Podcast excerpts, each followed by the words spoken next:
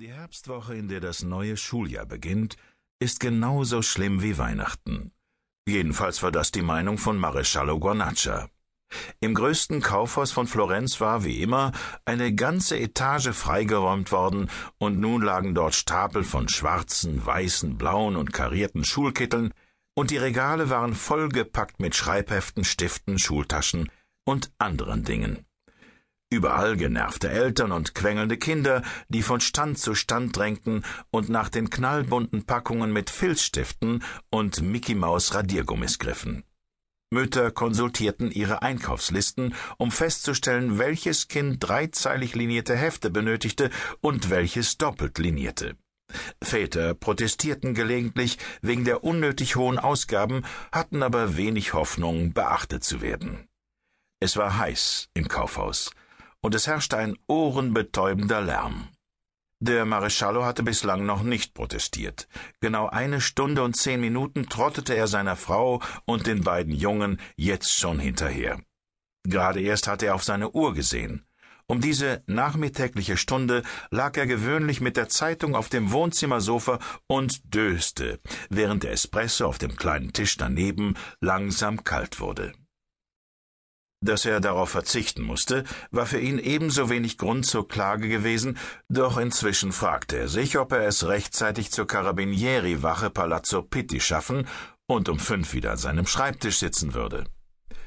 Eine gute Viertelstunde standen sie schon in einer langen Schlange vor der Kasse, als sich plötzlich zeigte, dass sie irgendetwas vergessen hatten, woraufhin die drei wieder loszogen.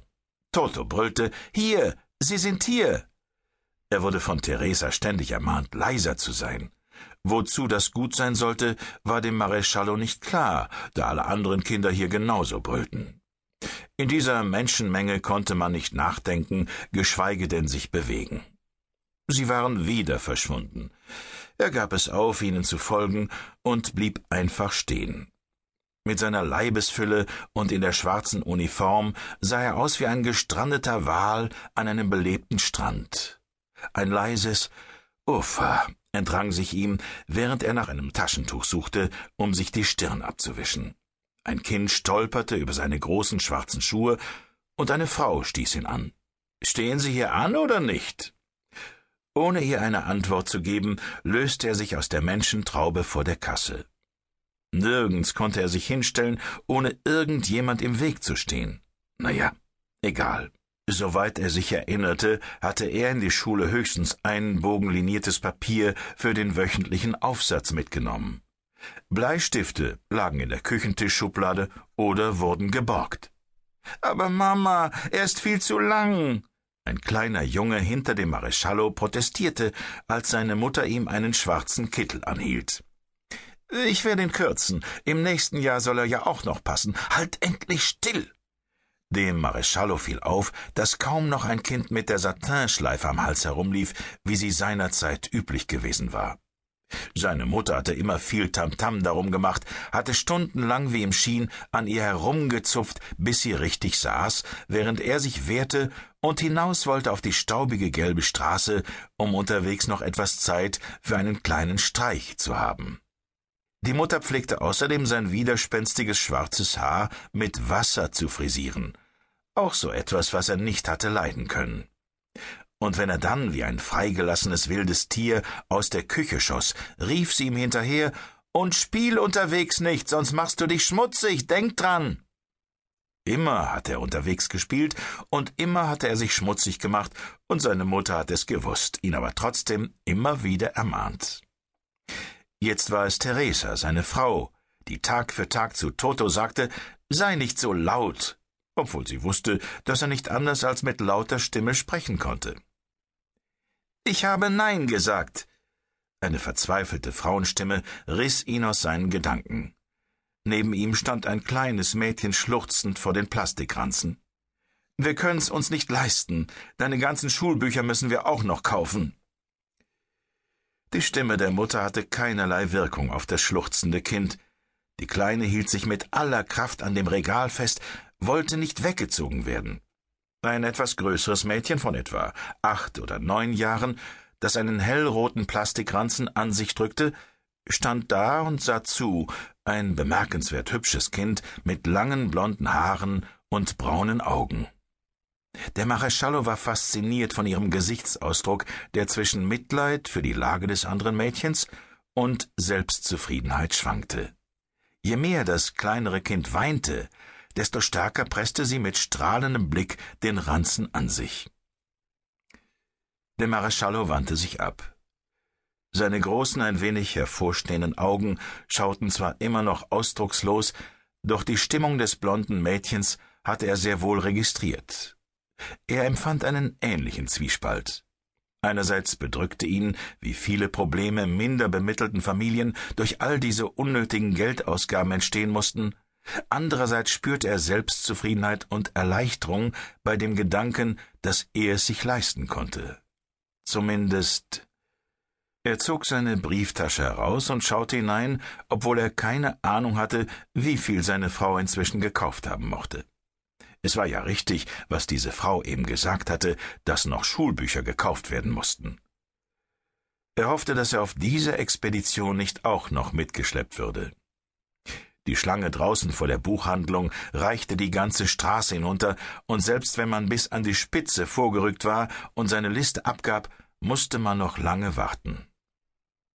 Halb fünf. Er würde sich verspäten. Noch immer machte er keine Anstalten, seine Frau und die Kinder zu suchen. Sie würden ihn leichter sehen, wenn er sich nicht von der Stelle rührte. Er blieb noch eine Viertelstunde stehen, und dann fanden sie ihn, genauer gesagt, Toto war es, der brüllend auf ihn zugestürzt kam. Mama ist dran. Sie sagt, du sollst um Gottes Willen kommen. Sie hat nämlich kaum Geld dabei. Ja, ich werde mich verspäten, sagte er, nachdem er bezahlt hatte. Hier, trag das. Und das. Moment mal, hat sie mir richtig rausgegeben? Es ist Viertel vor fünf. Nein, nein, alles in Ordnung. Maul jetzt nicht rum, Salva. Wir sind praktisch fertig. Äh, praktisch? Ich will nur im unteren Stockwerk schnell noch was besorgen. Die Jungs brauchen Socken. Du übrigens auch. Toto, brüll nicht so. Hier wird nichts mehr gekauft und damit basta. Nimm Giovanni auf der Treppe an die Hand und falls wir uns verlieren, gehst du direkt zur Abteilung Kindersocken. Hast du verstanden? Salva, wo bist du? Salva. Er stapfte hinter ihnen die Treppe hinunter, während seine großen Augen über die Köpfe der Menge weiter unten wanderten. Er entdeckte die langen blonden Haare des hübschen kleinen Mädchens, das still und geduldig dastand, während irgendetwas für sie gekauft wurde. Eine ebenso blonde, sehr hektische junge Frau, wahrscheinlich ihre Mutter, und eine gut gekleidete ältere Frau, die das Kommando zu führen schien, begleiteten sie. Er erinnerte sich an das andere kleine Mädchen, das traurig gewesen war, weil es keinen Ranzen bekam.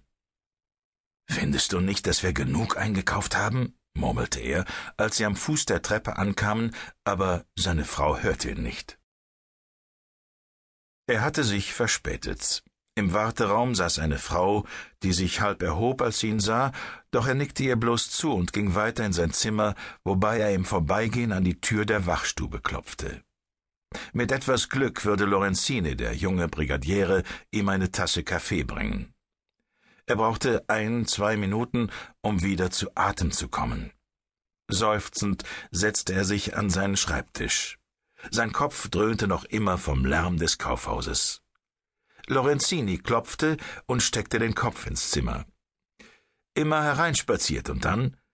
Wie hast du das erraten? Lorenzini hatte nämlich eine Tasse Kaffee in der Hand.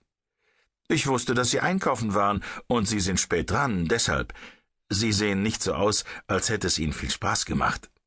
Spaß gemacht? Hört zu. Lorenzini hörte zu. Das war etwas, worauf er sich verstand. Der Mareschallo schlürfte von dem brühheißen starken Kaffee und brummte vor sich hin. Und das Schlimmste ist, meinte er schließlich, kaum hat man die Ausgaben für die Schulsachen hinter sich, wird die Weihnachtsdekoration aufgebaut, und wieder heißt es kaufen, kaufen, kaufen. Dein Kind ist noch ein Baby, aber du wirst bald wissen, wovon ich rede. Ihm war klar, dass er übertrieb, aber er konnte nicht anders. Er konnte Lorenzini auch nicht sagen, dass er sich in Wahrheit ein wenig schuldig fühlte.